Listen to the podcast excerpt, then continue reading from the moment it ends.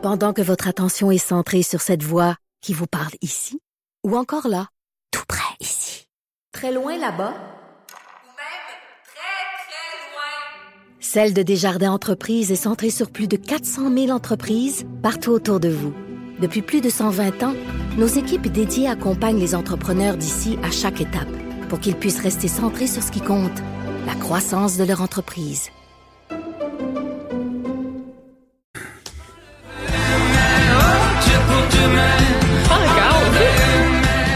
Non, mais j'ai pas le choix. Pourquoi? J'ai- pas le choix, Maud, de faire pas le choix, ce- mettons? Ben, c'est parce que mon prochain invité est de ceux qui euh, se sont amusés euh, à commenter le super jingle euh, Ça a des été mon tweet préféré, pour vrai, faut que je l'avoue. Ouais. Ça c'était ton tweet préféré? Ben, je pense que oui, mais c'était vraiment comme ça que je me sentais, moi aussi. Euh, oui, je le l'écoutais, tweet. je l'écoutais, je l'écoutais, puis non, je comprenais pas. Ouais, putain, il va pouvoir peut-être nous résumer sa pensée. C'est Gaétan Barrette, le député libéral de Lapinière, qui est en studio. Bonjour, M. Barrette. Bonjour. C'est bon, ce jingle-là. Qu'est-ce qu'il y a de pas correct? Ben, la musique est excellente, les mots sont épouvantables. Fait essentiellement, c'est ça. Qu'est-ce que vous avez dit euh, sur les médias sociaux? Ben, euh, moi, je me lève dimanche matin. Et puis, euh, là, je vois sur le fil Twitter que le premier ministre du Canada nous dit Voici, levez le son et écoutez notre chanson de campagne. Ben, j'écoute ça. Là, faut dire que je me levais, là, ça fait que j'écoute ça, je réécoute ça, je ré-réécoute ça, là, je t'ai réveillé, là. Fait que là, je m'assois sur le bord de mon lit, puis là, vraiment, là, j'ai tweeté ça, je l'ai écouté une quinzaine de fois, puis j'étais pas capable de comprendre toutes les paroles. Ça fait que là, euh, j'ai dit, j'ai tweeté ça, j'ai dit, j'ai de l'écouter pendant une quinzaine de fois. Je suis pas capable de comprendre les paroles. Trois points d'exclamation. Mais moi, je suis sûr que c'est une mauvaise traduction anglaise. Très, Ah oui. très, très gênant. Puis là, j'ai mis des hashtags, là. PLQ, Paul QC, Paul Can, Asnat, euh, toute la gang. Et puis là, ça a comme parti, on va dire. Et puis disons qu'il y a beaucoup de monde qui ont écouté puis qui étaient d'accord avec Mais là, dans votre caucus, c'est quand même pas mal de collègues qui appuient les euh, partis libéraux euh, du Canada. Il y en a peut-être qui n'ont pas aimé ça, là, que vous, euh, vous écorchiez les, les fédéraux, là. On va avoir un caucus tantôt, puis euh, ils me le diront. Moi, j'ose dire une affaire, je suis capable de penser pour moi-même, là. Puis moi, en tant que Québécois francophone vivant au Québec, qui participe pas, mais qui assiste aujourd'hui, comme n'importe quel citoyen, à une campagne électorale fédérale, mais je m'attends que quand on prend une très bonne chanson, une- la musique est entraînante, Ah oui. en anglais c'est excellent, ça fit avec leur campagne, mais moi je m'attends à ce que moi, là, quand on s'adresse à moi, comme citoyen, oubliez le fait que je suis au PLQ, là, comme citoyen, je m'attends à ce qu'on m'envoie un texte que je vais comprendre. Je vais aller plus loin. Il aurait fait chanter la chanson là, par un Acadien. J'aurais eu aucun problème avec ça parce que les Acadiens ont un accent, on les comprend. hein. Il n'y a pas de problème, les Acadiens ont un accent. Puis quand ils chantent, ils chantent dans un français parfait et ils ont un accent. C'est parfait comme ça. C'est parfait comme ça. Là, on a, euh, on a une traduction. Écoutez, là. Non, C'est du niveau, on va faire un high five, là, puis on va le traduire par on va faire un O5. Oui, c'est ça. Je vous donne un O5. Mais c'est parce qu'au-delà de du fait qu'on comprend pas, il y a la traduction comme telle. Puis, Ouais. je sais, tu sais, il y a des gens qui m'ont écrit, puis qui ont réagi à ce qu'on, entre autres, on en a parlé à la joute hier, puis qui disent, ah, tu sais, comment, là, c'est un jingle, c'est une anecdote, puis ça, mais je veux vous entendre là-dessus. Il y a quelque chose de plus profond. Qu'est-ce Oui. que ça veut dire? C'est quoi? C'est l'insensibilité d'un parti politique à la réalité du fait français? Ça veut dire, là, parce que, OK, c'est un jingle, on s'entend là-dessus, c'est correct. Puis on dit même jingle. J'ai pas de problème avec Oui, ça, parce que c'est dans, dans les mœurs. Mais c'est aussi, parce que c'est en campagne, c'est un message politique. Hein? Le, le- le jingle, là, elle, il est pas fait pour, ben écoutez, écoutez-le pas, là, puis, euh, non, non, ça, c'est pour laisser une trace dans votre tête, là, avec un message. Il est censé avoir un message là-dedans. Fait que là, qu'est-ce qui se passe? Ça veut dire qu'il y a quelqu'un quelque part qui dit, bon, on se bordera pas de voir si ça a du sens, c'est compréhensible. Oublions même le fait qu'on comprend pas les mots. La traduction, ça n'a pas de sens dans la campagne électorale.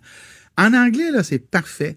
Alors moi, comme citoyen francophone, je m'attends à ce que le politicien qui veut se faire élire par mon vote, ben, il s'adresse à moi, il a la décence là, de s'adresser à moi d'une manière qui est compréhensible. Ça, ça s'appelle le respect de l'électeur.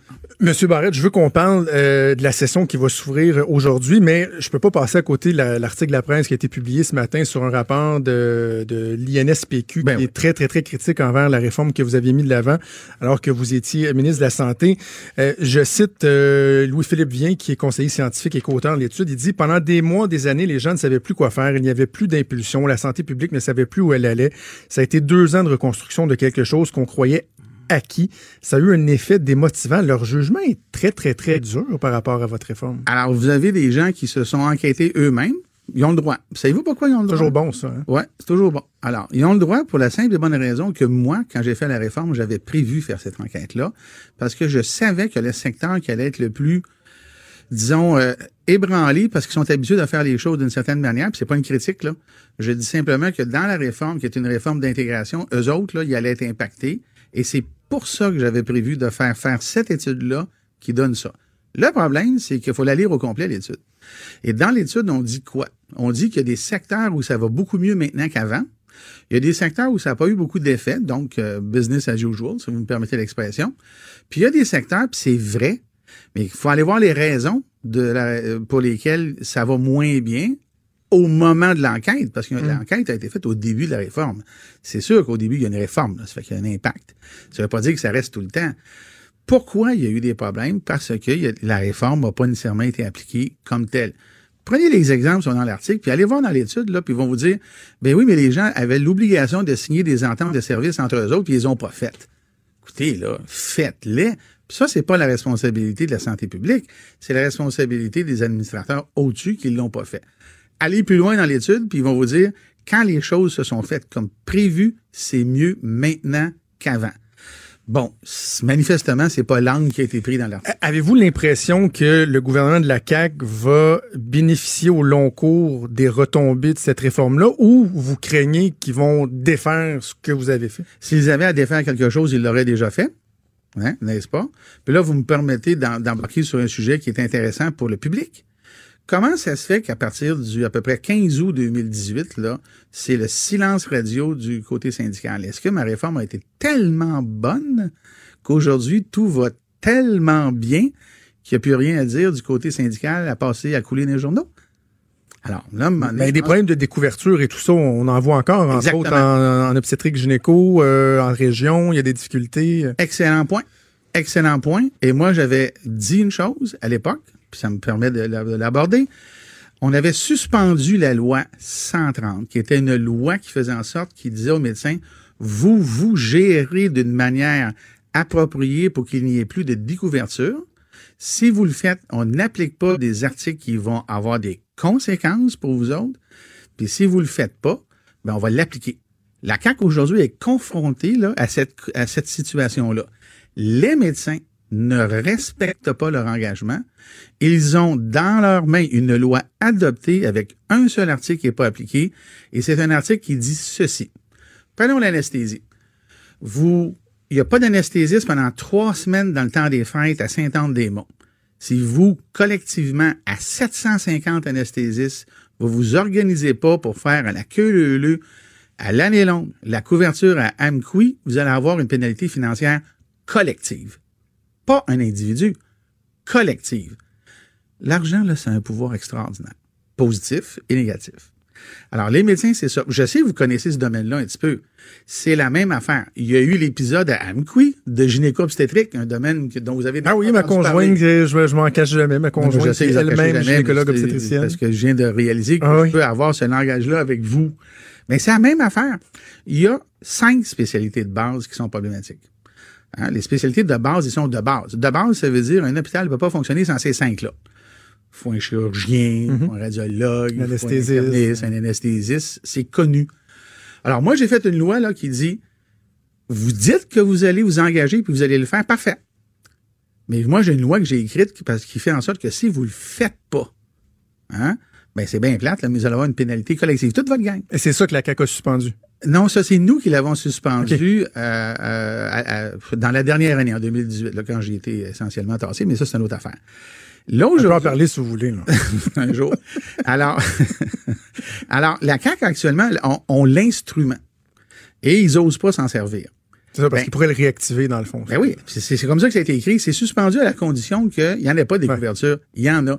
Qu'est-ce que la FMSQ veut? Moi, je sais ce qu'elle veut. Elle veut qu'on ferme ces sites-là. C'est ça que les médecins veulent. Ils disent, moi, quand je vais là, à, à, à Maniwaki, là, il n'y a pas assez d'ouvrages, ça paye pas assez, puis, euh, da, da, da, puis euh, je veux plus aller là. Mais ça, la FMSQ veut ça. Ben, moi, j'avais dit, ben non, le monde à Maniwaki, ils ont le droit d'avoir ces services-là, ils les ont toujours eus. Alors, on va garder ça. À moins que dans la région, là, mettons, ils fassent un référendum qui disent on les veut plus. Mais c'était la même affaire à la Pocatière. Alors, on a vu cet été et tout le long de l'année des découvertures. Et des découvertures qui n'avaient pas leur raison d'être. Je, je, je veux pas qu'on parle juste de, ça, là, je voulais qu'on parle de la, rentrée, mais je sais que certains vont dire, ben, en même temps, si on prend, prenons un anesthésiste qu'on va amener à Montjoly, par exemple, euh, il, va, il va probablement avoir des primes pour aller là. Pour, ça va probablement être rentable pour lui, mais il reste qu'en termes de nombre de patients qu'il risque de voir, il y en aura pas beaucoup. Et, mais c'est surtout que pendant ce temps-là, il est pas dans son port d'attache. Ah, ça, Pour ça, s'occuper ça, des- des oui, oui, patients. mais celle-là, elle est bonne, celle-là. Alors, vous savez, euh, la moyenne de semaines de vacances prises par les médecins spécialistes, c'est plus de 12. Là. Ça fait que je Hey, il pense- faudrait que je le dise à ma blonde. ben, c'est parce que j'ai dit une moyenne. Ça veut dire que tout le monde, il y en a qui en prennent plus. Ah, il y en a qui en prennent moins. Il y en a qui en prennent moins. Mais il y en a qui en prennent plus. OK, parlons de la rentrée parlementaire. Euh, on n'aura pas le temps de- de- de- d'aborder chacun des dossiers, mais je veux qu'on parle de la situation générale. Euh, vous êtes lucide, vous êtes réaliste, on regarde les sondages. C'est un gouvernement qui est fort populaire en ce moment. Ben oui. Le gouvernement de la CAQ. Est-ce que c'est uniquement de la poudre aux yeux ou est-ce que... euh, En fait, comment vous l'expliquez, cette popularité-là? Ben, euh, on n'a pas perdu parce qu'on a fait les meilleurs coups. Hein? Il, y a, des bouts qu'on n'a pas fait, puis moi je l'ai dit publiquement, j'ai pas d'hésitation à le dire. Euh, c'est vrai que sur un certain nombre de dossiers, dont le dossier identitaire, on a été faible. C'est vrai qu'il y a des choses qu'on n'a pas écoutées. Alors, les- il y avait une conjugaison, hein, c'est sûr qu'il y avait une conjugaison. Il y avait une conjugaison de 15 ans de pouvoir. Euh, il y avait un parti qui arrivait euh, qui, lui, euh, a beaucoup sondé et par ses sondages a compris que la question d'identité était un véhicule qui était plus que porteur. C'était la vague sur laquelle surfer. On nous a reproché de ne pas être suffisamment euh, affirmatif sur le plan identitaire. Quand vous ajoutez, ajoutez tout ça, ajoutez là, ce qu'on a, a appelé l'austérité, moi, je vais vous dire une chose. Les sondages disaient au début de notre mandat, quand on était là, on avait énormément d'appui dans le retour à l'équilibre budgétaire. Oui. Mais Ben, parce que c'était nécessaire, c'était premièrement. nécessaire. Et bon, ça a eu euh, les difficultés qu'on a connues. Je pense, moi, et ça, j'en suis profondément convaincu, parce que je l'ai entendu sur le terrain de libéraux euh, et de d'autres, là. Les gens nous ont reproché ce qu'on avait fait avec les, ou pas fait avec les marges de manœuvre. C'est ça que les gens Hmm. ont reproché. Fait que là, à un moment donné, là, quand on additionne tout ça, ça fait ça. Bon, là, aujourd'hui, la CAQ a été élue, euh, ils ont fait la loi 21, et là, ils vont arriver dans le vrai test de la réalité. Puis je vais vous dire, le premier test, là, il s'en vient, là, cet automne. C'est quoi? la fonction publique. Oui, hein, les négociations avec La la, fonction négociation, publique. Et, là, François Legault était assez euh, ferme à la fin de son caucus à Rivière-du-Loup. Hein? Extrêmement ferme. Gardez vos attentes basses. Euh, ouais, gardez vos attentes basses, ça, c'est la tactique habituelle de tous les gouvernements en place. Sauf que là, quand on a été en place, comme, mettons, moi, là, là, je regarde les annonces de ce gouvernement-là. Ça se peut-tu qu'actuellement, il est trop annoncé? Ça se peut-tu que ça soit vrai qu'il n'en reste pas? Ouais. Hein, reste pas parce que peut-être que si la négociation est gagnée par les syndicats qui ont été silencieux par hasard pendant la dernière année, ça se peut-tu que si les syndicats gagnent, il y a plein de promesses que la CAQ pourra pas livrer? Et là, ben là, on va pouvoir dire avec raison qu'ils ont mal géré.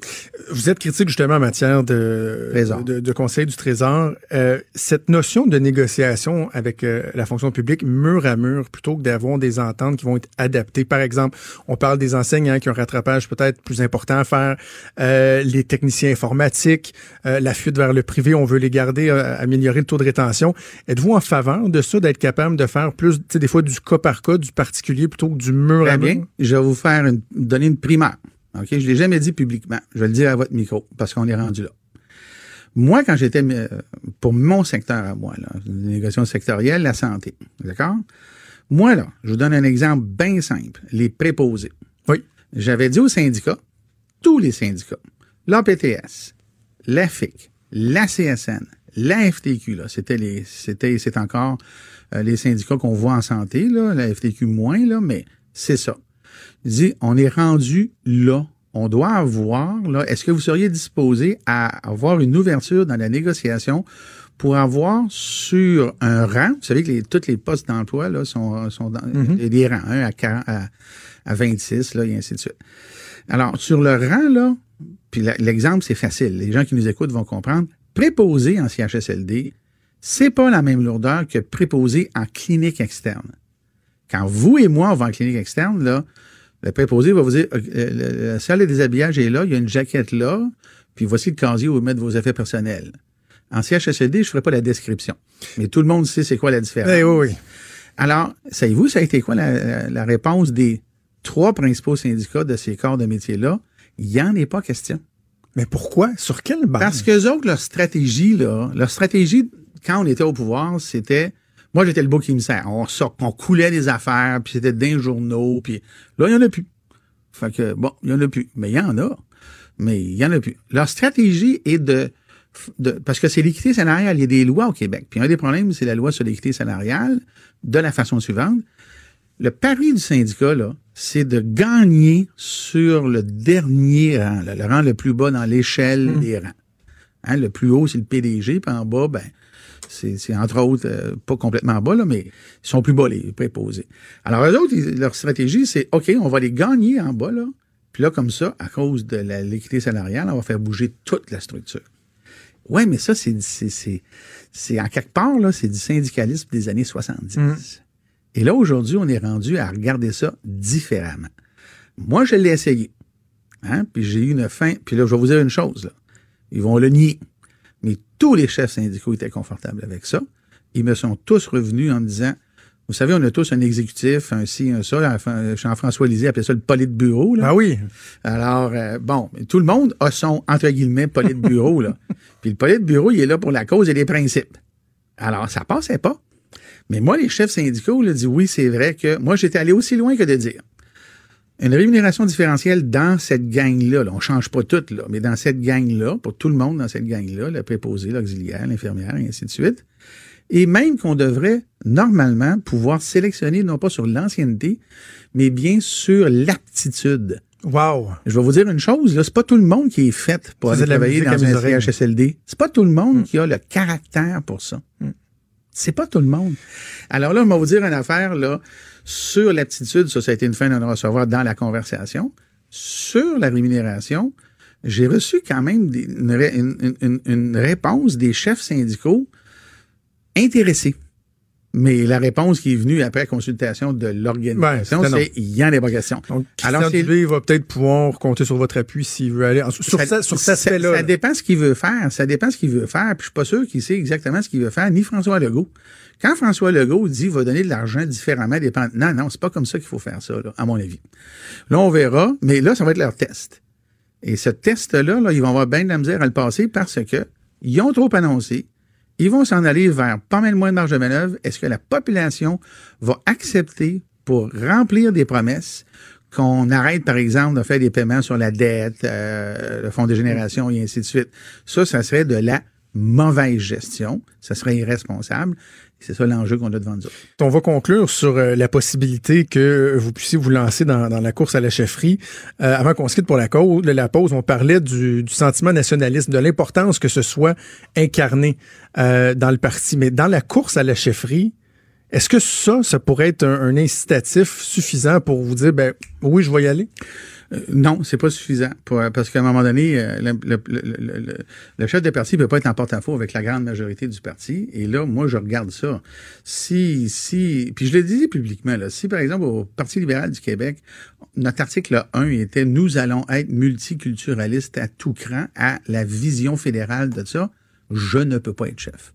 Je ne pourrais pas, moi, me présenter devant quiconque au Québec puis dire c'est bien plate, là, à partir de maintenant, là, ça va être le multiculturalisme tel qu'entendu. Est-ce que vous pourriez.